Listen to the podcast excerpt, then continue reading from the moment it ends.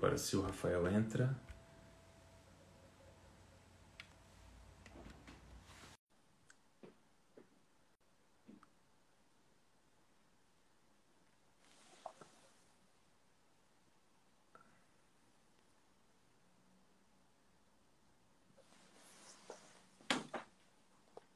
Rafael, cadê você? Ah! Meu Deus, cara, o que, que aconteceu, ué? Que sofrimento, hein, pra você entrar aqui com nós. Véi, tive que reiniciar meu celular, velho. Hã? Tive que reiniciar meu celular. É. Estamos aguardando aqui a Gabriela agora.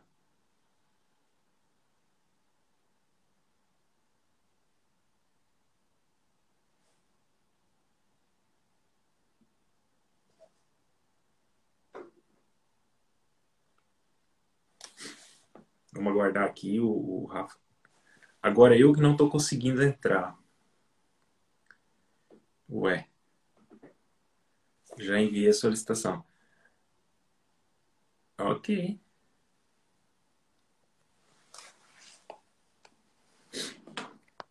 O Rafa saiu. Pera aí, Gabriela, vou te, vou te colocar aqui de novo, tá? Vou te colocar aqui de novo para a gente poder começar.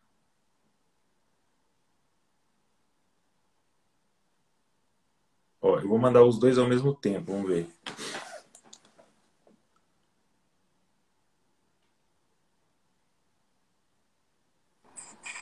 Aê! Cara, que Instagram é esse? Ah, aleluia! Meu Deus, será que é porque a gente vai botar tanto fogo no parquinho hoje que não quer deixar a gente fazer a live? Pois é, rapaz. eu- a- olha. Deu tempo, deu tempo da gente falar aqui sobre. Olha, agora, agora que a live começou mesmo oficial com nós três aqui, eu queria que vocês fizessem um favor. Coloca aí qual é a cidade que vocês estão. Pode colocar aí a cidade, o estado, o país, só para a gente poder. O Rafael não estava na live naquela hora, ele não soube aí. É, só para a gente colocar. E a gente vai começar então essa live. Vai colocando aí a cidade que vocês estão. Essa live essa semana, a partir desta quinta-feira. Bom, para quem não conhece a gente ainda, toda quinta-feira a gente faz uma live entre nós três farmacêuticos. Mas a partir desta quinta-feira, a partir de hoje, a live vai ter um formato especial. O formato vai ser basicamente assim: cada um de nós vamos falar durante 20 minutos, cronometrado. Nos primeiros 15 minutos, nós vamos explicar sobre o assunto da semana, que foi um tema muito pedido é, pelos, pelas mensagens ao longo da semana. Os últimos cinco minutos a gente vai abrir para perguntas. A gente vai responder essas perguntas nos cinco minutos finais. Então, o Rafa vai falar sobre uma área que ele tem o domínio, a Gabriela vai falar sobre a área que ela também tem o domínio, e eu vou falar sobre a área minha que a minha, a minha área vai ser mais voltada para farmacêuticos aqui na Inglaterra e em Portugal, até porque eu tenho vivência nesses dois países. Então, a gente vai basicamente falar sobre isso ao longo das quintas-feiras. Então, você pode ficar com nós, coloca na agenda aí, não faz compromisso na quinta-feira, tá? Então, a palavra vai ser com o Rafael agora, ele vai começar a live dessa semana falando um assunto aí de estrondar, derrubar o braço. Ó, oh, deixa eu fazer uma pergunta. Eu fiquei agora, eu fiquei meio perdido, né? Vocês se apresentaram? Eu me apresentei agora. Então vai lá, Gabriela. Vou apresentar. Então, pessoal, eu sou a Gabriela, é, sou farmacêutica desde 2017, sou especialista na parte de farmácia clínica e alguns temas que eu gosto muito de falar, que eu sempre estou falando aqui no meu Instagram, é sobre a parte de suplementação e saúde da mulher, que são as áreas que eu mais domino, que eu mais gosto, e vou estar sempre trazendo para vocês esses assuntos. Hoje vamos falar sobre a vitamina D, tá? Quando chegar aqui a minha parte, vou falar da importância dessa vitamina, principalmente nessa época de Covid que estamos vivendo. E é isso. Passo a palavra para o Rafael. Então vamos lá, galera. Meu nome é Rafael Rodrigues. É, para todo mundo que me conhece, chamam de brabo, é porque eu sou meio doido da cabeça. É, queria agradecer a presença de todos. Gostaria de agradecer todo canto aí do mundo, né? Então teria que falar, agradecer em várias línguas. Então vamos ser objetivo agora. É, então agora a gente reformulou, né? Pegando tudo que os guri disse, a gente reformulou a live. para entregar o máximo de conteúdo para vocês. Tem três experts em áreas distintas, onde que a gente quer ao máximo encontrar a dificuldade tua, a dorzinha que tu tem, algo que tu precisa melhorar cada dia aquele 1% que eu sempre falo, para a gente ajudar no seu dia a dia.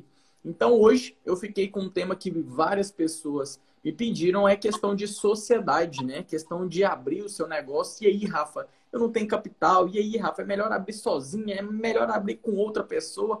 E surgiu muitas dúvidas e é um assunto muito importante. Para quem não sabe também, eu sou criador do método OPN. O método OPN é chamado O Próximo Nível, onde eu detalho três pilares importantíssimos para as pessoas obterem sucesso em drogarias e farmácias. Então, tem mais de seis anos de experiência em farmácias e drogarias. Tá me escutando? Tudo certinho?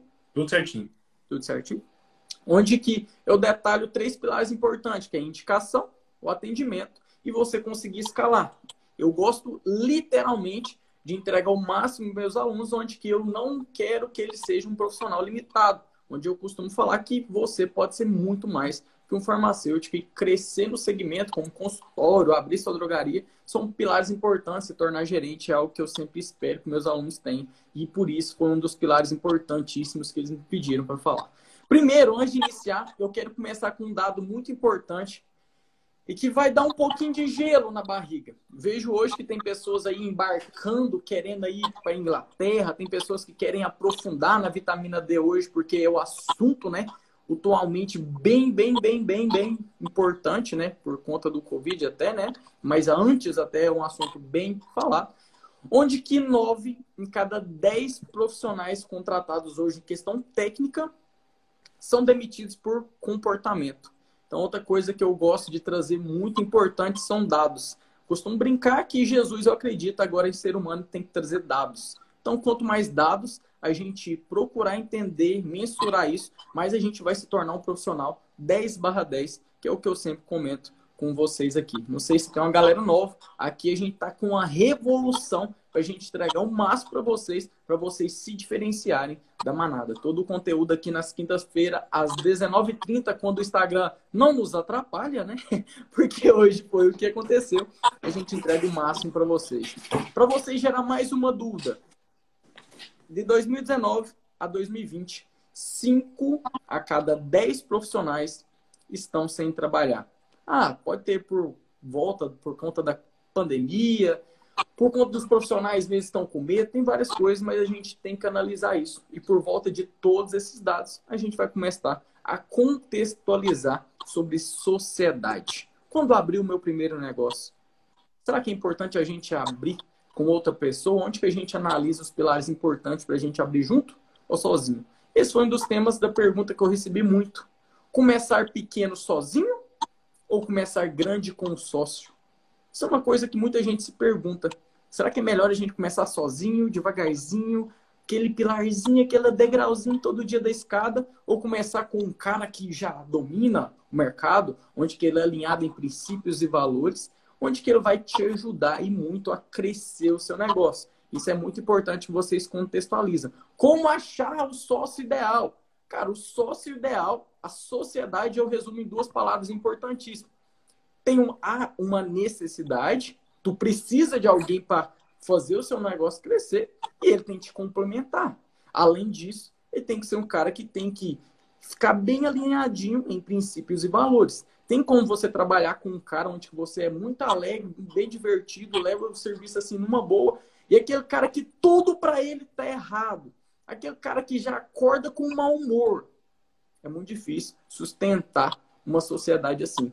Então, uma sociedade, eu costumo brincar, fazer uma analogia meio diferente, tem muita gente que entende essa analogia, é de que sociedade, e talvez seja, né, eu não sou casado ainda, a maior sociedade é o do casamento, né? Martins pode dar o testemunho dele aí para a gente sobre essa questão, que é muito importante que a gente tem que alinhar. A gente não casa com a pessoa no primeiro mês. Ah, gostei dela. Nossa, vou casar com ela agora. Não é bem assim. A gente tem um tempo para a gente se conhecer, para ver o que, que a gente alinha aqui, que nós dois temos que melhorar. E juntos entrar no consenso e crescer juntos. Né? Essa é a virtude do casamento. Essa é a virtude de você montar uma empresa em sociedade. Também existe outro tipo de sociedade, que a gente chama de investimento anjo. É que a maioria gosta. O que é isso?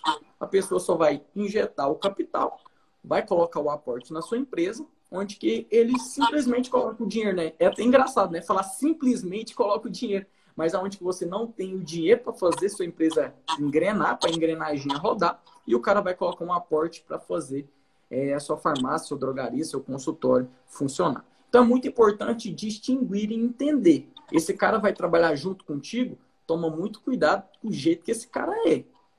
É alinhado com seus princípios e valores, esse cara vai complementar a sua empresa, há uma necessidade de ter essa pessoa ao seu lado. Eu costumo falar, que não é uma frase minha, não gosto de falar, ah, esse trem é meu, não é minha, essa frase não sei quem falou, onde que para a gente ter um resultado grande, a gente crescer, a gente precisa de pessoas. Sozinho, a gente não chega longe. Acho que o Martins é uma pessoa que fala muito sobre isso e ficou drivado na minha cabeça. Eu tenho uma frase que o Negro soltou esses dias para trás e essa frase ficou muito drivada na minha cabeça. Eu costumo falar de drives, drives mentais, onde que a gente coloca um drive aqui na cabeça, a gente remodela, a gente melhora, a gente tem o pensamento de crescer 1% a cada dia. Onde que funcionário ele soma. Tem muito entendimento disso. Contextualiza muito isso. Onde que funcionário soma, sócio não. Sócio multiplica. Então é muito importante vocês entenderem isso. Essa pessoa só está somando.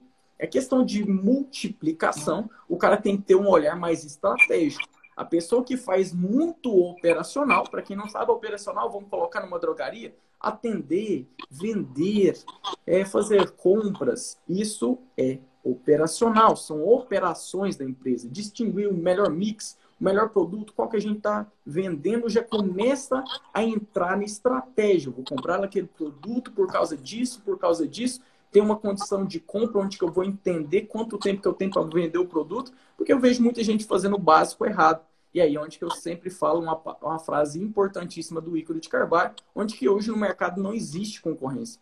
Não existe concorrência. Hoje em dia, no país que eu vejo as outras pessoas falando, eu não sou o expert em conhecer vários países, ultimamente eu conheço só Argentina, Paraguai, Portugal e Espanha. Então, assim, eu não conheço vários países onde a maioria das pessoas fala que o melhor país para se investir é o Brasil. E essa necessidade vem do quê? Porque a gente são muito iguaizinhos. A maioria das pessoas tem muito medo de crescer, se arrisca um pouco. Então, no Brasil é uma ótima oportunidade para você dá um pulo, chega lá na frente. Martins é um exemplo muito importante de cara que preferiu crescer lá fora. A Gabriela é um exemplo muito importante que preferiu crescer aqui, entrou aí na rede social e está bombando, entregando o máximo. Então, tem três exemplos aqui, né? Não gosto muito de falar de mim, mas tem três exemplos bem distintos de áreas, mas onde que o, o meu argumento sempre bate na tecla, onde que não existe concorrência. Muito importante entender essa pergunta é para mim, Martins? É para você, por isso que eu deixei aí. A pergunta tá cortada para mim, mano. Trabalho, trabalho, trabalho em uma rede de farmácia, porém metas atingidas, invocações, nada recompensado. Meu pensamento de reconhecimento está errado? Ou a maioria das drogarias funcionam assim? As maioria das farmácias não são assim. Não, não são assim, isso foi bom. Não são assim. E é muito importante, eu contextualizo sempre isso. Se a empresa não está entregando o máximo para ti, a empresa não está deixando você crescer, não te ajuda nessas questões onde que a gente diz as nossas metas pessoais, né? Tu tem que vazar. Tem que vazar. Quando eu me formei, eu não sei se ela é a primeira live, né, que ela falou, que ela está aqui conosco, onde, onde quando eu me formei, eu também nem recebi a oportunidade, né? Aqui em Goiás é muito difícil a gente crescer na profissão farmacêutica, em drogarias e farmácia, que é algo que eu sempre fiz, que eu sempre gostei. Então, eu preferi. Se, eu tentei, né, seguir o caminho do Martins. Eu fui para Portugal, para Espanha, pensando que eu ia ficar lá. Porque eu falei assim, cara, no Brasil eu acho que eu não vou ter o resultado que eu quero. No Brasil eu acho que os povos não estão tá me valorizando. Eu não vou entrar nesse mercadinho aí. E é muito importante entender que, depois eu vou responder essa pergunta, muito importante a gente entender que aqui a gente dá para a gente fazer o máximo. Eu, quando eu voltei da Europa, eu fui direto para o Rio Grande do Sul e tive um crescimento fora do comum.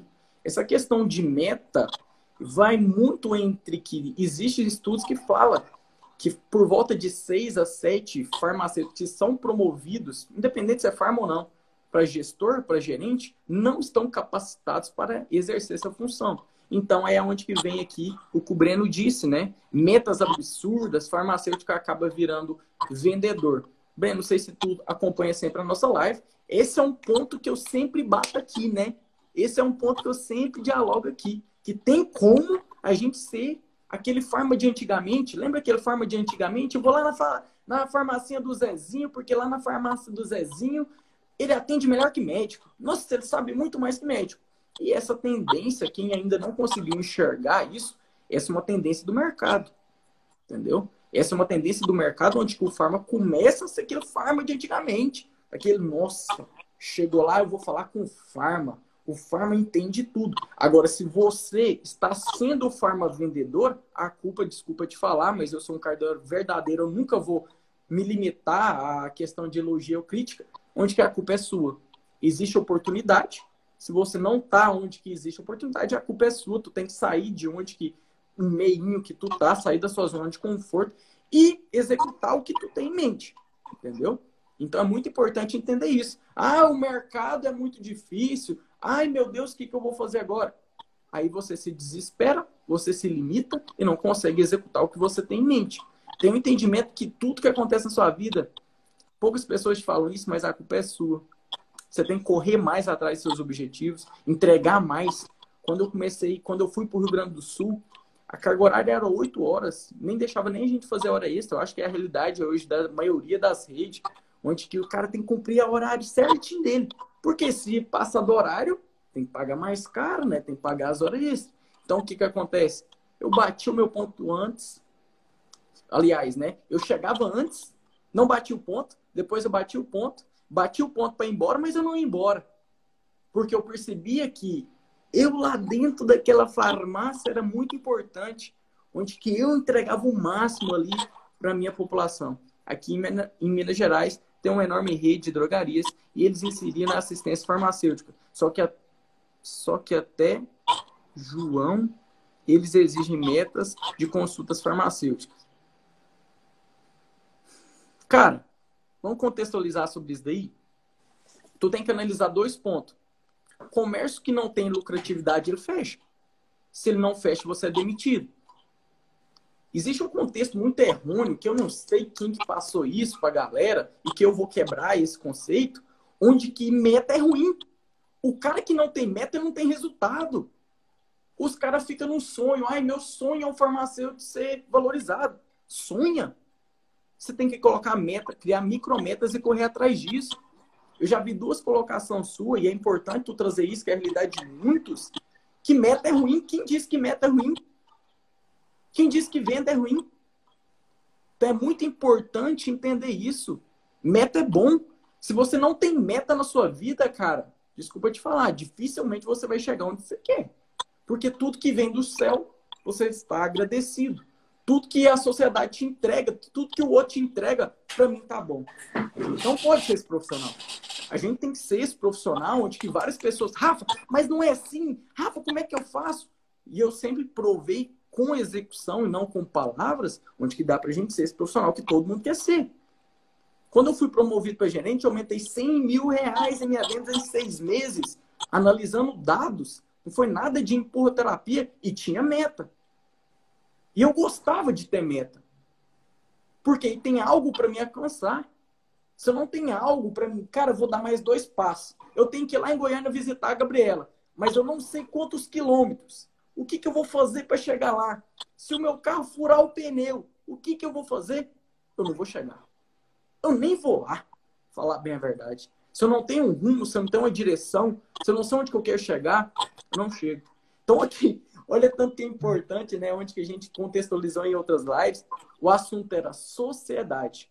Mas existe tantas coisinhas, tantos drive errado que eu falo na cabeça da maioria, onde que limita a nossa classe. A gente então começar a mais, a entregar o máximo. E não porque existe meta, e não porque fulano falou que é assim, não que o Beltrán falou que é assim, que você não tem que fazer. Eu já dei vários exemplos aqui em lives anteriores, onde você aumenta as suas vendas, onde você bate essa meta que você é cobrado, mas que você não executa e empurra a terapia, que eu sou totalmente contra. Então é muito importante entender isso. E se você não viu algumas estratégias, vai ter que ver as outras lives. Né? Não posso aqui é, falar mais do que devia. Martins, já está quase estourando, passou um rumo muito distinto, mas para contextualizar onde que tem vários gatilhos, drives errados, uhum. onde que eu falo que a gente tem que pontuar sempre. Tu tem Sim. alguma pergunta para mim? Então é assim, para finalizar aí, é, eu queria te perguntar. É, o seu tema hoje é sobre sociedade, né? Uhum. É, como que, é, vamos pôr aqui, eu quando eu estava no Brasil, eu escolhi como sócio para mim um rapaz que trabalhava comigo na farmácia. Então ele era um balconista de experiência e eu era um farmacêutico recém-formado. Então eu, eu não tinha prática e ele tinha prática. E eu escolhi ele para ser meu sócio. É, o que, que você me fala desse tipo de sociedade? Muito engraçado, muito importante a gente entender que as pessoas, elas se, por causa de um benefício só, eles falam, esse cara vai ser meu sócio. Onde que a gente tem que colocar na balancinha, será que era importante ele ser um gerente, que tu ergueria um, um pouquinho o salário dele? Ou realmente ele teria que ser seu sócio? Mas ele alinha nos princípios básicos que eu citei, ele alinha em princípio, em valores, ele está disposto a colocar a mão na massa, ele está disposto a ficar noites acordadas, que a maioria dos. É importante que os empreendedores nem durmam no começo, porque é a realidade se você quer ter resultado em empreendimentos. Ele está disposto a isso? Ele é aquele cara gente boa que você vai trabalhar ao lado dele e ele te motiva e não te joga para baixo? Então é importante a gente pontuar tudo isso. Não é porque o cara vai me dar 100 mil reais que ele é meu sócio. Não é porque eu não sei trabalhar em drogaria, não sei atender, não sei o, o ato de vender, né, Martins? Eu acho que essa é a maior dificuldade quando a gente, é, a gente se forma, né, recém-formado. A gente tem que pontuar essas coisinhas. Porque se torna muito vago só porque eu não sei de algo, eu vou colocar ele dentro. E sociedade é muito importante. Quanto tempo que tu demorou para pedir sua mulher em casamento? Epa, um ano, um ano e. Não, para mim pedir casamento demorou um ano e pouco, mas a minha época era diferente, né? Um hoje, hoje o mundo mudou muito. Um ano e pouco. E para o cara entrar como seu sócio, você esperou quanto tempo? Para ele entrar como sócio meu foi seis meses. Pois é. Então a gente deveria ter um prazo maior para analisar esse tipo de pessoa. Uhum. Quando tu colocar na raiz do problema, não é um problema, né? Não existe problema, existe só solução, né? Que a gente, os drives são outros. Se a gente coloca na raiz do problema, nossa, eu coloco a minha esposa, se tu analisar, tu vai conviver mais que esse cara dentro da farmácia, fizer por volta de 10, 12 horas, 12 horas é o normal, do que sua própria mulher, né? O cara ali. Então você vai passar muito tempo com um cara que nem gosta de ser, um cara que nem tá te ajudando. Então, é. assim, começa a ligar os pontos de interrogação. Só para me responder a última perguntinha, dá tempo aqui. Aqui no Rio de Janeiro, eles querem farmacêutico que faça função de farma, gerente, balconista e operador de loja, sem pagar nada mais. Existe uma questão de bônus por função. Bônus por função tu tem que receber. Para você ser gestor e farmacêutico, tu tem que receber esse bônus. Tu tem que receber. Se não pago, não faça outras funções. E aí, para finalizar esses outros contextos aqui, onde que a gente já falou em lives anteriores, aquele farma que se limita em fazer somente o que foi pedido, ele não escala, ele não cresce. E eu e a Gabriela são dois exemplos onde a gente contextualizou isso de profissionais anteriores que veio com esse mesmo feedback. Não gosto de limpar o chão, não gosto de ser caixa, não gosto de não sei o quê, não gosto. Eu faço várias coisas que eu não gosto para ter o resultado que eu quero. E muita gente me perguntou como que faz para ser meu sócio. Termino com uma frase: seja interessante antes de ser interesseiro. Se você não gerar nada de, de provocar um interesse em, em mim, por você estar do meu lado, você nunca vai ser meu sócio. Passar a bola para vocês. Muito obrigado pela palavra. Falando Uau. com o Brabo, primeiro quadro do dia. Yeah, ficou muito legal. legal. Agora, agora, então, quem fala? Eu ou a Gabriela? Sou eu, né? Sim. Isso. É. Então, pronto. Então, é assim, eu vou falar, a minha, a minha fala vai ser relativo mais à profissão farmacêutica aqui na Europa. Então, é, para quem está chegando agora, para quem não conhece ainda, então é, nós dividimos, quem não estava no início dessa live, nós dividimos a live em três tópicos. O Rafael falou sobre a área de sociedade em farmácia. Eu vou falar então sobre a área farmacêutica aqui em Londres e em Portugal, até porque eu tenho a vivência nos dois países. Eu me formei em Portugal, trabalhei em Portugal durante cinco anos. Hoje trabalho já como farmacêutico aqui em Londres, já vai fazer seis anos. E aí, o que, que eu faço para a gente poder, nesse novo formato da live, que agora ficou tenso, né? Porque agora a gente tem só 20 minutos para falar. Então, é, desses 20 minutos, eu vou tentar é, colocar bem conciso as perguntas que eu recebi ao longo dessa semana. Então, a primeira pergunta, a pergunta assim mais é, coisa é como é a validação de diploma para farmacêuticos é, brasileiros que queiram vir uh, para a Europa? Então, muitos me perguntaram como é a validação aqui no Reino Unido, outros me perguntaram a validação na Europa como um geral. Então, eu vou falar daquilo que eu sei, daquilo que eu passei por isso. Então, a experiência que eu tenho é validação de diploma em Portugal e validação de diploma aqui na Inglaterra, que é duas coisas que eu vivi, que eu sei como é que funciona. Então, é, em Portugal, se você vai para Portugal para validar o seu diploma, você precisa é, de procurar primeiro uma universidade lá, e depois que você tiver uma universidade que você já contactou com ela, enviou a sua documentação para ela, primeiro você contacta com a universidade. Depois que você contactar com a universidade, aí você vai aquela sequência de processos que é buscar todos os seus documentos, o histórico escolar, a grade curricular, tudo traduzido, é, registrado pro, no, no cônsul de Portugal, se for o caso Portugal, né? E aí você entra para a universidade, a universidade vai analisar o seu dossiê e aí ela vai te dar então a, o parecer, se você precisa de fazer a equivalência, quais são as disciplinas que você precisa de fazer. No meu caso, em Portugal, o que aconteceu foi que, quando eu cheguei lá na, em 2007, o que aconteceu foi que eles falaram assim: olha, o seu curso do Brasil aqui, se você quiser fazer uma equivalência para você exercer a profissão só em Portugal, você precisa de fazer pouca coisa. Você já está praticamente apto para exercer a profissão aqui. Você vai ter que fazer mais cinco ou seis cadeiras só. Só que se você quiser entrar de acordo com o Tratado de Bolonha para exercer a profissão de farmacêutico em qualquer país europeu, daí você precisa de fazer uma equivalência de acordo com o Tratado de Bolonha. Que aí você vai ter que estudar praticamente de novo tudo. E eu tive que estudar mais quatro anos em Portugal. Então eu fiz quatro anos visando lá na frente. Então aquela coisa que o Rafael falou. Às vezes, para mim, seria mais cômodo eu falar, não, vamos fazer só três disciplinas eu já posso exercer a profissão de farmacêutico em Portugal, mas aí eu ia ficar limitado em Portugal, eu não poderia sair de lá. Então, o que, que eu fiz? Eu optei por um processo mais longo, mas esse processo mais longo me trouxe até Londres hoje. Então, foi muito doloroso naquele primeiro momento, porque eu tive que estudar quatro anos, praticamente tudo de novo, e e depois desses quatro anos, quando eu recebi o certificado, e eu continuei em Portugal. Na, na altura, o salário era atrativo, a forma de trabalhar ela era interessante para farmacêutico. É, a clínica lá ela é um pouco diferente do Brasil, é sempre um pouco mais. O Rafa também já teve lá, mas como eu já tinha feito, de acordo com esse Tratado de Bolonha, a equivalência para poder trabalhar em qualquer país europeu, eu só precisava saber falar a língua do país. Então, o meu olho para ser bem honesto aqui, não adianta a gente é, mentir, né? Essa live, é, para ser bem honesto, eu, quando eu fiz a, a minha equivalência em Portugal, já estava com o olho mirado aqui na Inglaterra. Então, eu já pesquisava quanto um farmacêutico ganhava aqui, eu já pesquisava como é que era o processo aqui. Então, o que, que eu fiz? Eu já mirei aqui, estudando lá. Quando ocorreu é, a profissão farmacêutica em Portugal se tornou desinteressante para mim financeiramente e tudo que eu já tinha de aprender em Portugal, eu já tinha aprendido, não tinha mais nada de novo. Daí eu peguei então e comecei a fazer o processo de equivalência aqui na Inglaterra.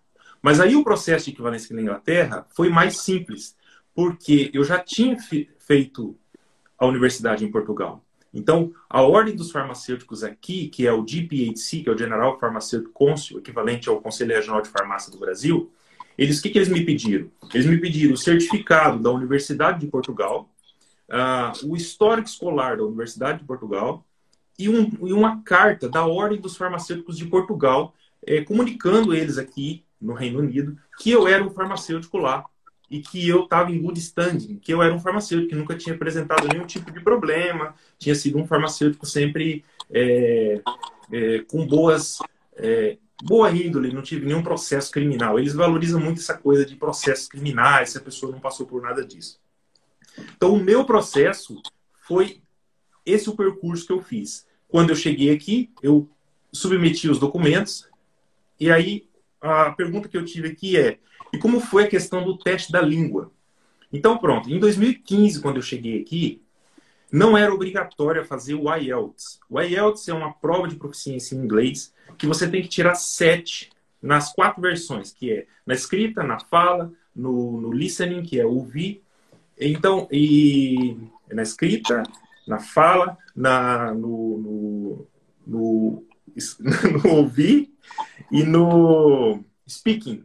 Na, no, no speaking, writing, reading and uh, hearing que aconteceu? Eu não precisei de fazer essa prova quando eu cheguei aqui. Por quê? Porque quando eu cheguei aqui, eu já cheguei e já submeti o meu currículo para as farmácias. E uma farmácia já me contactou e já quis que eu fosse trabalhar.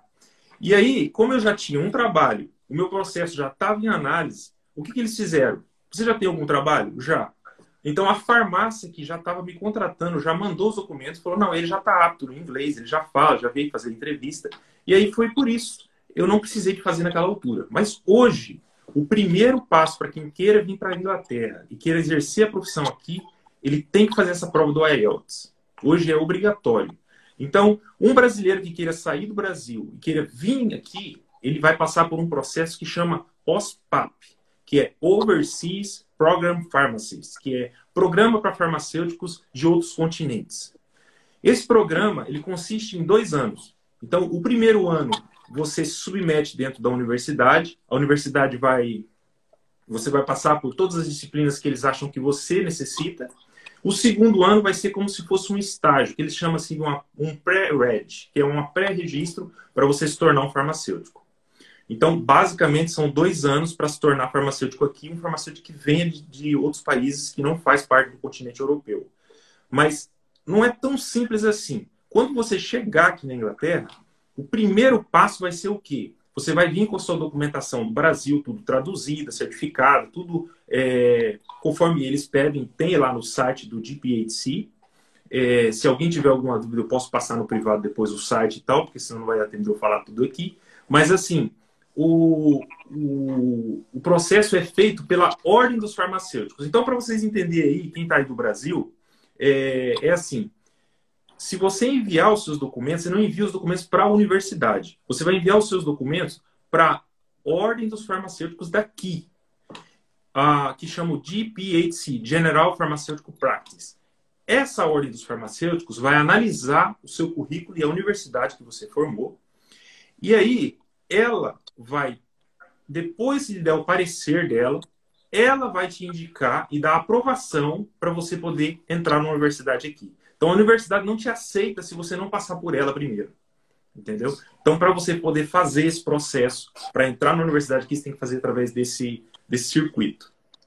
Outra pergunta que me falaram é, é, é como eu vim parar aqui, é, estudo de idioma. Então, ele perguntaram aqui, como é a procura de farmacêuticos aí?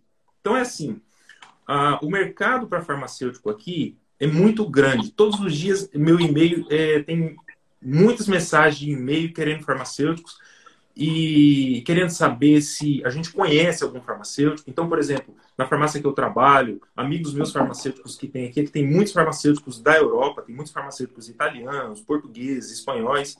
Então, é assim, é... muitos desses farmacêuticos que trabalham nessas farmácias ligam todos os dias, então a procura é grande para farmacêuticos aqui. Então, se a pessoa está aqui qualificado como farmacêutico, vaga de emprego, você quer trabalhar de segunda a segunda, tem trabalho de segunda a segunda. E aqui é interessante que existe dois tipos de trabalho diferentes. Você pode ser empregado de uma farmácia, ou você pode ser através de um. Você pode ser o seu próprio patrão. Você é como se fosse um. Aqui eles chamam de self-employed. Aí no Brasil seria como se fosse um.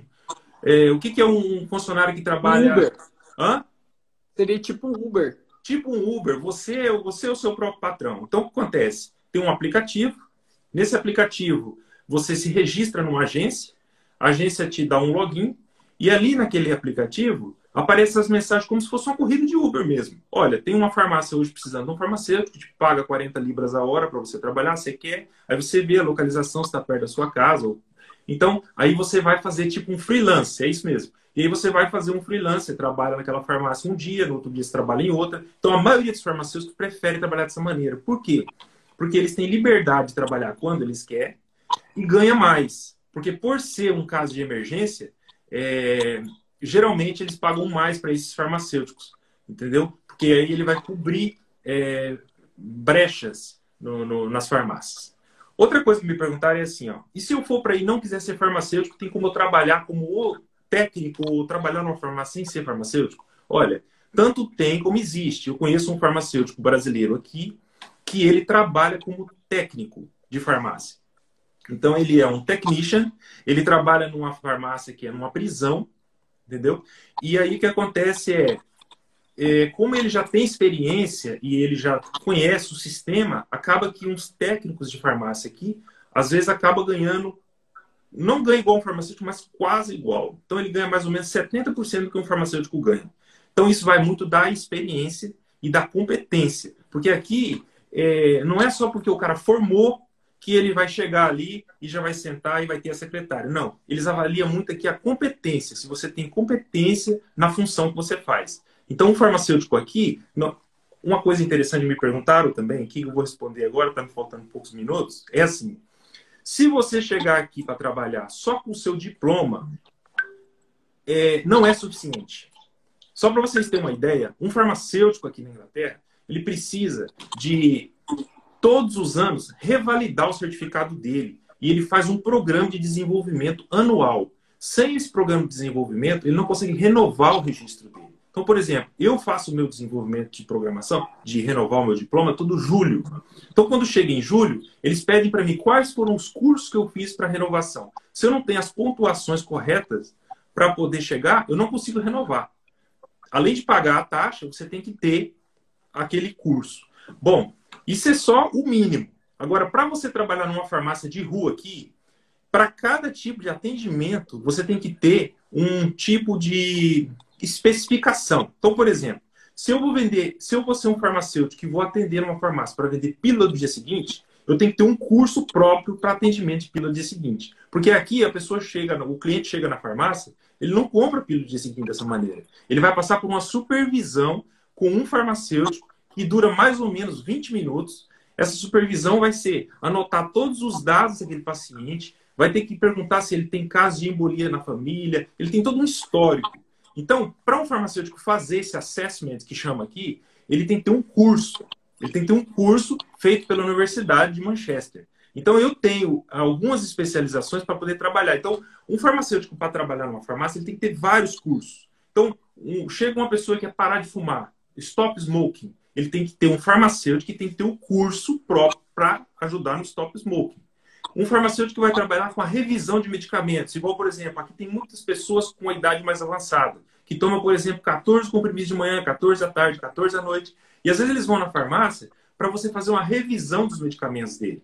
Então, essa revisão acontece por um farmacêutico que tem que ter um curso que chama Medicine Use Review, que ele vai fazer a revisão daqueles medicamentos para ver se não tem interação, se algum medicamento daquele já não deveria ter parado há muito tempo atrás. Então, esse assessment, o governo paga a farmácia, o farmacêutico, para fazer esse trabalho, tem que ter um curso específico. Então, não é só formar e ter o diploma que vai fazer todos esses. Ele tem que ter um curso para cada tipo de atendimento específico. Então, as lives de quinta-feira vai ser justamente para isso. Cada quinta-feira eu vou falar sobre um tema diferente. Hoje eu estou dando um geral, porque muitas pessoas que estão entrando aqui são novas e tal. E eu estou dando um geral de como é que foi o processo, como é o processo farmacêutico. Mas toda quinta-feira eu vou pegar um tema desse aqui e vou destrinchar aqui durante 20 minutos. Eu já falei 16 minutos, está faltando 4. Então, eu estou cuidando bem porque eu quero deixar essa live bem organizada, com 20 minutinhos. Mas o básico que as pessoas me perguntaram foi isso. Teve mais uma pergunta que foi: é, como que eu faço para aprender inglês? Então, agora eu vou dar uma dica que muitas pessoas me perguntam aqui no privado, que é, existem sites gratuitos, você não precisa nem de pagar curso de inglês se você quiser aprender inglês. Hoje em dia, com a internet, aqui na Inglaterra, existe um site que chama BBC English. E tem um site, BBC English Podcast, o British Council Podcast. Esses dois, se vocês quiserem, depois eu mando o link para vocês aí no privado. Pode me mandar um direct. Então, é assim, esses sites, e se você baixar esse aplicativo, é gratuito. Ele dá de A a Z em inglês. Você coloca o fone no ouvido. Eu conheço um amigo meu que chegou aqui com um ano e meio, ele não sabia falar nada.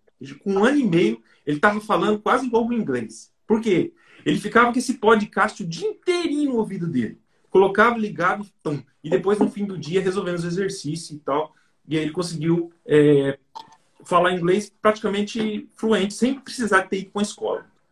Ok? Então pronto, estou faltando três minutos, eu vou responder aqui. Ó, não deu para responder todas as perguntas, mas na quinta que vem a gente fala mais um pouco ao longo da semana, vocês, tá bom? Então aqui colocar aqui, eu vou só responder aqui os valores durante esses dois anos. Ah, os valores da universidade para um farmacêutico que vem do Brasil e queira fazer, ele varia de universidade para universidade, mas gira em torno de 9 mil libras por ano que vai dar mais ou menos, a Libra agora está R$ reais, então vai dar mais ou menos 70 mil reais por ano para fazer esse curso de.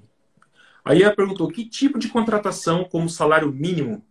Não, a farmácia, o farmacêutico aqui não existe piso e não existe teto. Assim, tem uma média, entendeu? Mas assim, o salário aqui, eh, salário mínimo, salário mínimo aqui na Inglaterra para um trabalhador comum é 9 libras. Um salário de farmacêutico que trabalha numa empresa como contratado geralmente ganha 20 por hora. Então, é, e um farmacêutico que trabalha nas agências que eu falei para vocês, dependendo da precisão, ele chega a ganhar 50 por hora. Depende do dia, depende do fim de semana, se é um dia muito especial, chega a ganhar 50. A média é 35 desses farmacêuticos. A indústria, aqui está perguntando se na indústria a procura também é boa. Olha, eu conheço uma farmacêutica amiga minha aqui, que ela formou aqui, e ela formou na área industrial e ela trabalha numa, numa companhia de, de, produção de medicamento. É, é boa, só que a parte da indústria é assim. Se você estiver buscando trabalhar numa indústria por causa que você tem um sonho da indústria, é bom. Agora, se você estiver procurando uma compensação financeira, a indústria não é das melhores aqui. Farmacêutico pode fazer indicação sem ser de MIPS? Sim, o farmacêutico aqui é como eu disse, tem que ter curso para tudo. Eu tenho um minuto, eu vou tentar responder em um minuto isso.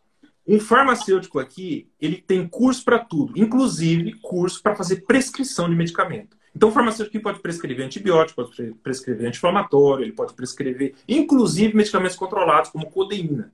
Só que ele tem tem um curso que chama Pharmacist Prescriber. O farmacêutico que tem esse curso, ele pode prescrever medicamentos que não sejam MIPS, não, ele prescreve medicamentos mesmo que são sujeitos à receita médica, que aqui são chamados de Prescription Only Medicine. Aí ele perguntando, esses cursos são fornecidos pelo governo? Não, não são fornecidos pelo governo. Qual o nome? Não entendi direito. E qual é o nome do curso? O curso chama OSPAP. O-S-P-A-P. Ok? Então pronto, é isso aí. Essa semana foi isso, na semana que vem a gente fala mais. Vou passar a bola então para a Gabriela. Boa noite, pessoal. Muito obrigada, Martins. Muito obrigada, Rafael. Adorei. Agora vamos começar a falar aqui sobre vitamina D. Tá? Quem me acompanha aí no Instagram já com certeza me ouviu falando sobre essa vitamina, sabe da importância que ela tem, principalmente nos dias atuais, por causa estamos vivendo uma pandemia, né, a Covid. Inclusive, vai falando aí comigo, vai, vão interagindo. Tem alguém aí que faz uso de vitamina D? Tem alguém que suplementa vitamina D aí? Que já fez o exame? Me contem aí.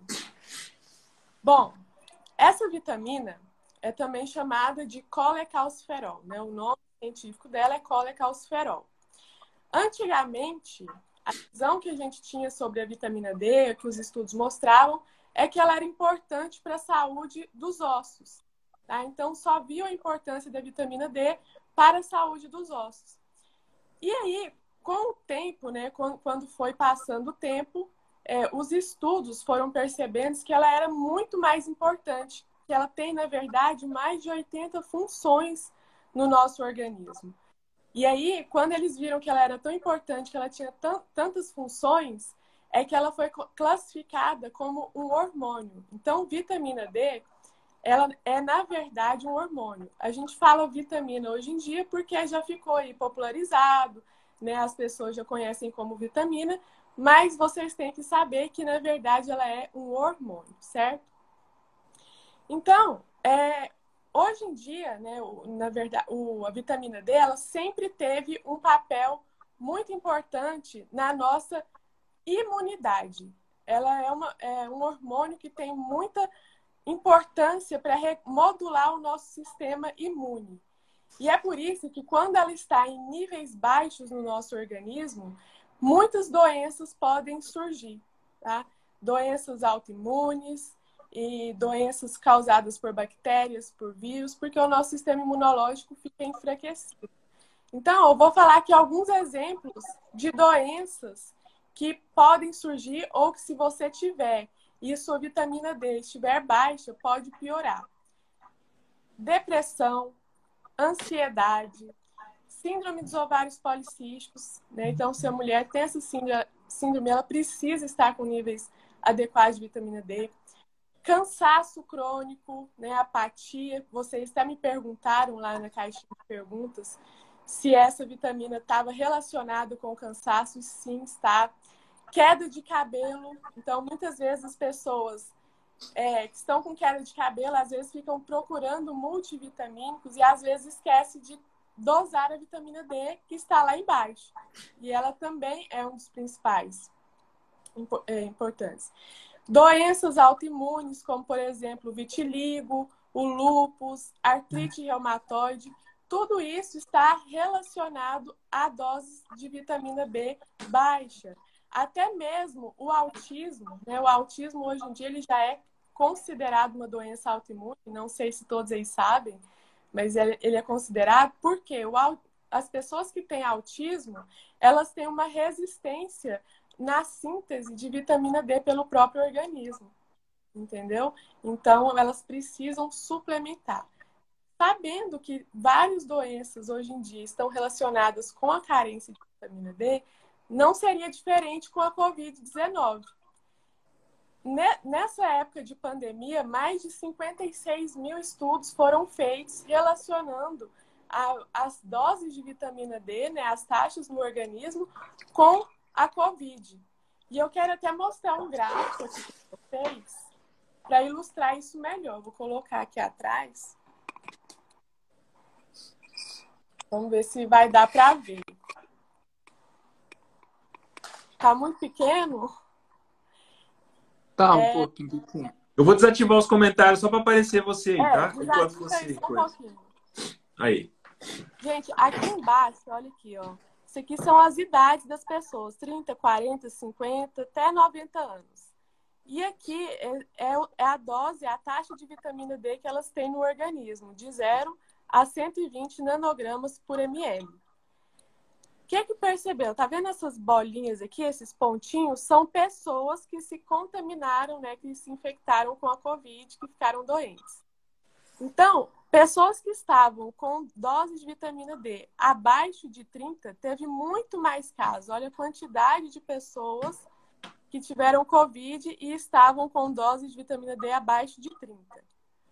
Entre 30 e 60 já diminuiu um pouco. Vocês podem ver aqui que reduziu já bastante, inclusive os pontinhos vermelhos que tem aqui são as pessoas que pegaram e faleceram, tá? E as branquinhas são as que pegaram, mas conseguiram se recuperar. Acima de 90, olha só, praticamente ninguém ficou doente. Só tiveram dois casos aqui e os dois ninguém faleceu, né? Foram casos leves. Então, o que eu quero mostrar para vocês é que realmente existe é, essa relação entre a Covid-19 e as doses de vitamina D. Não estou falando aqui que essa é a cura da Covid, que ninguém vai mais adoecer por causa disso. Mas que ela vai sim deixar o seu sistema imunológico mais forte e mais preparado caso você tenha né, venha a pegar a doença. Então, realmente é algo aí que vocês têm que ver. Então, agora continuando aqui, eu quero responder algumas perguntas que vocês deixaram lá nas caixinhas. É, Para sanar, eu sei que é a dúvida de maioria aí. Qual o, Ah, não, peraí. Primeiro eu quero falar quais que são as fontes de vitamina D, aonde que a gente pode, é, da onde que vem essa vitamina. Então, a fonte principal é o sol, né? A fonte natural principal são os raios solares. No sol, é, só que a gente vai tomar sol de qualquer jeito? Não. Tem que ser 70% do corpo ao sol. Tem que ser é, no horário das 11 da manhã ao meio-dia e também você tem que ficar pelo tempo suficiente. Pessoas com pele mais clarinha, elas têm que ficar em média 10 minutos, 15 minutos já é o suficiente. Enquanto as pessoas que têm a pele em tom mais escuro, precisa ficar mais tempo. Por que, que isso acontece? Porque o que dá a cor né, da nossa pele, o tom da pele, é a melanina. E a melanina, ela serve como um protetor solar. Então, quanto mais melanina a pessoa tem, mais escura é a pele e mais protegida dos raios solares ela está. Então, ela vai precisar ficar mais tempo no sol para poder adquirir a quantidade certa de vitamina D. E, como, e, a gente sabe que hoje em dia é muito difícil a gente ficar 70% do corpo no sol todos os dias. É, a nossa rotina não permite isso. O que, que acontece? Hoje a gente trabalha em ambientes fechados, é, a gente usa protetor solar, principalmente nesses horários que é o mais recomendado, né? E então é muito complicado a gente conseguir os níveis adequados somente tomando sol. E uma outra forma é através dos alimentos. Só que o alimento tem muito pouco vitamina D. A gente teria que, por exemplo, só para vocês terem noção, comer 250 gemas de ovo por dia ou 85, tomar 85 copos de leite por dia para conseguir atingir os níveis adequados. Então, a melhor maneira que nós temos é fazendo uso de suplementos. Tá? Hoje em dia, o suplemento é mais importante.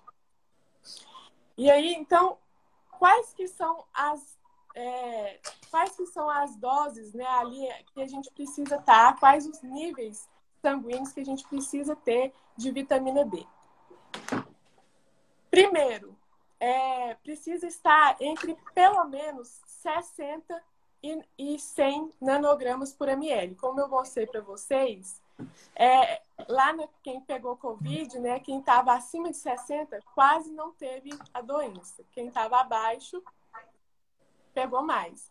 Aqui no Brasil, os laboratórios colocam como certo de 20 a 100 nanogramas por ml, mas vocês podem perceber que é um valor muito longe um do outro. Vocês acham que uma pessoa que está com 20 nanogramas por ml no sangue, ela está tão bem de saúde quanto aquela que está ali próximo do 100?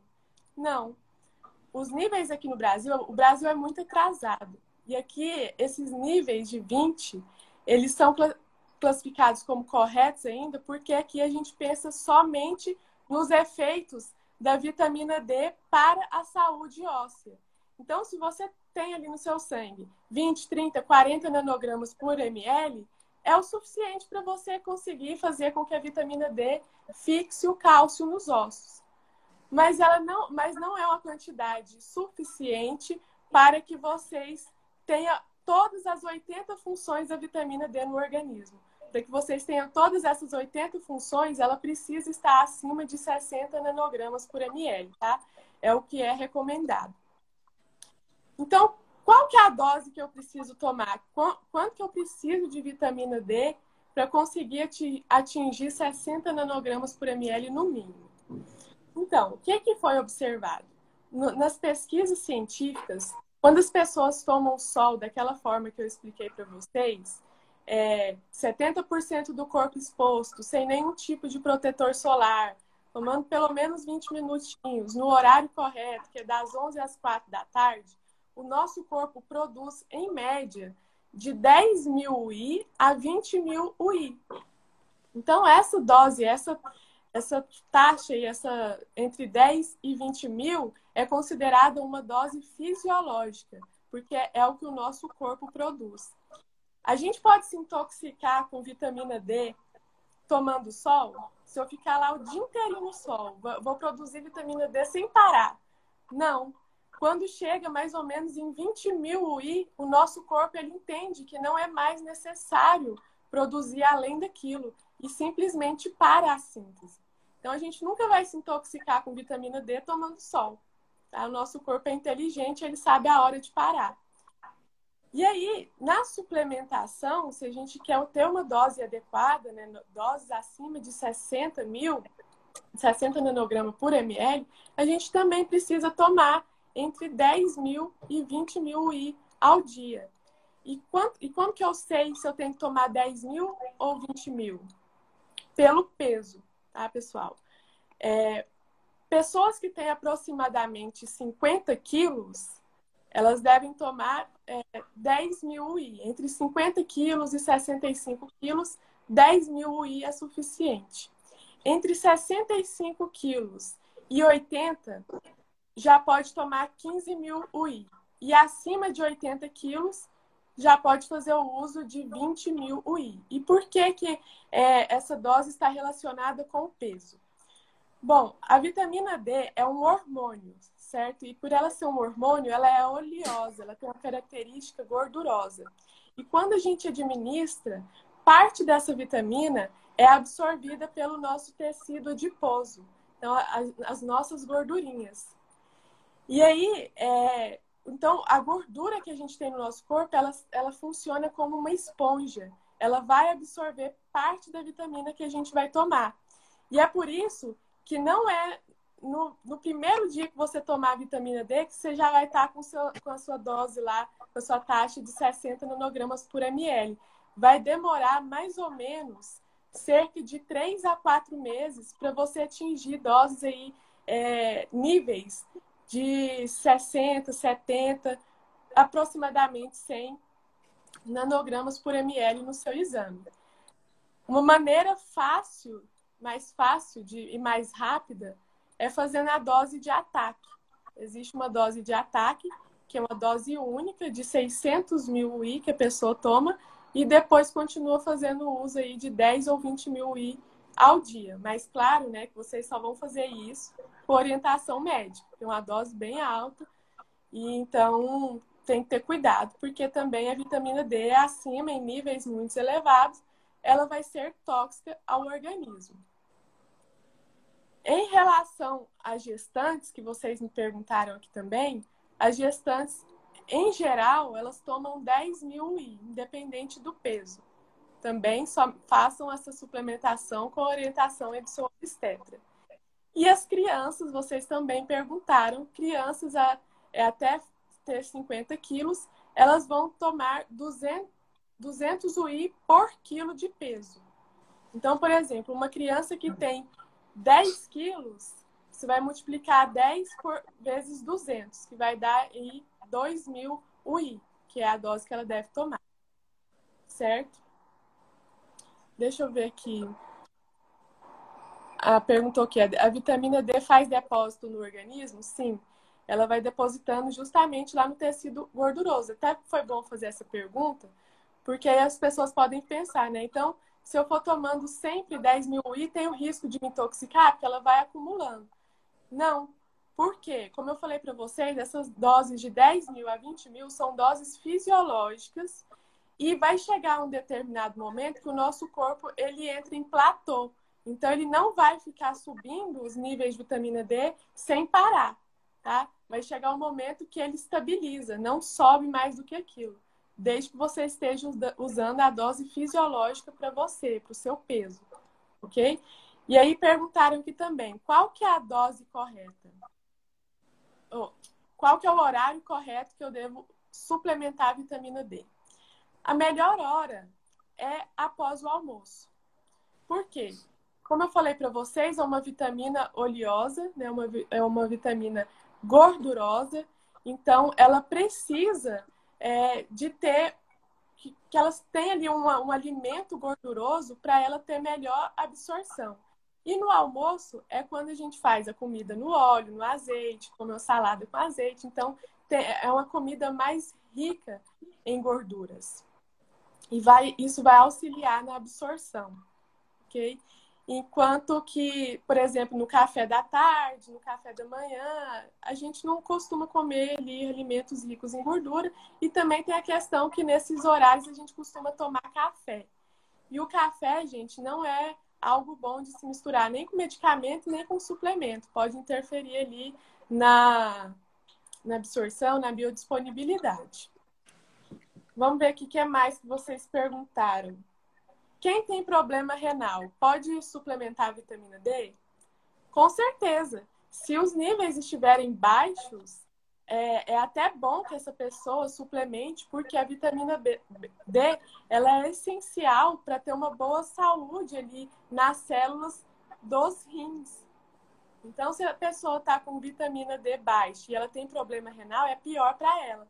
Ela precisa estar com a concentração adequada, tá bom? Pode tomar. Não, não tem nenhuma interação ainda com medicamentos. Aí, é, nos hospitais administram após o almoço. É o melhor horário. Deixa eu ver aqui. Tá faltando três minutinhos. Vamos ver outra pergunta. Gabriela. Hum. E a diferença da, dos UVA e UVB? É uma coisa muito importante também.